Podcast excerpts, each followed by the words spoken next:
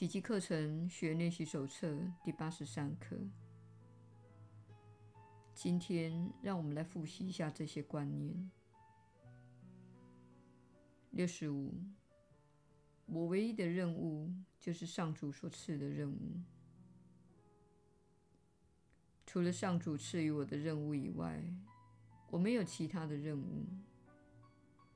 这一认知能帮我有所有的冲突中脱身而出，因为他指出我不可能有自相冲突的目标。既然目标只有一个，我必然十分笃定自己该做什么、该说什么以及该想什么。只要认清了自己的唯一任务，就是上主所赐的任务，所有的疑虑必会烟消云散。这个观念可以改用下面比较具体的格式。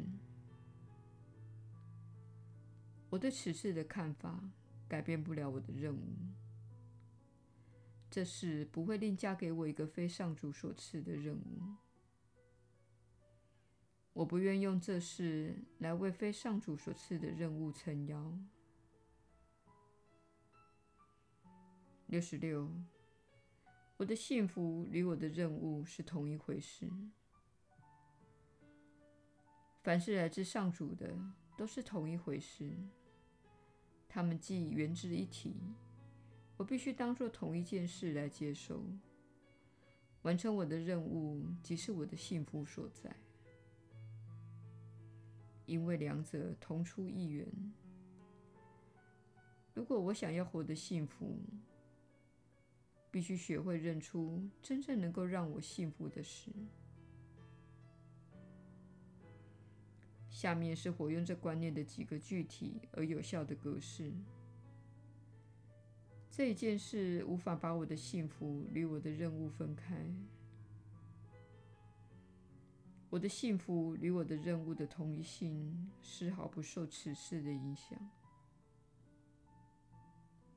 世上没有一件事，包括此事在内，能够让我相信我的任务之外，还有其他的幸福幻想。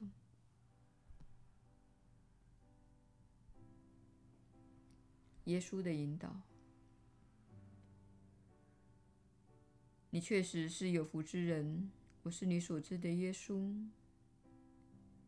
随着我们持续复习，并添加其他解说方式之际，你会发现有些句子对你来说相当的难记。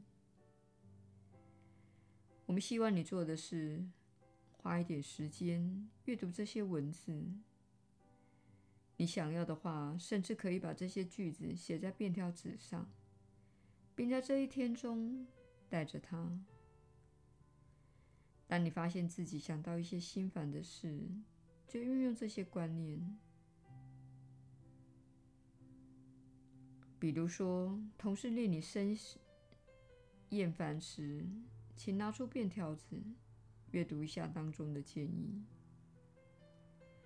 又比如说，去银行时，发现户头里的钱变少了，而你认为那些钱本应该在户头里的，因此出现一阵财务恐慌。此时不妨坐下来，拿出便条纸，阅读那些句子。请记得，你如果允许自己的振动频率坠入了恐惧或怨尤中，等于是在与上主争论，也是在反驳你的人生目的。你的人生目的就是宽恕和爱。这是我们希望你今天运用这些观念的方式，把它们写在便条纸上，随身携带。心生烦恼时，就运用这些观念。你所学习的做法是允许烦恼浮现，虽然烦恼通常不是出自你的选择，而是你被勾起的感觉。但你要做的是，不要喂养烦恼、怨尤和恐惧，而是选择爱。你说，我注定要活出上主赋予我的人生目的。不论我的银行存款如何，不论我的同事如何，这些事和我被告知的更伟大人生目的是毫无关系的。我是你所知的耶稣。我们明天再会。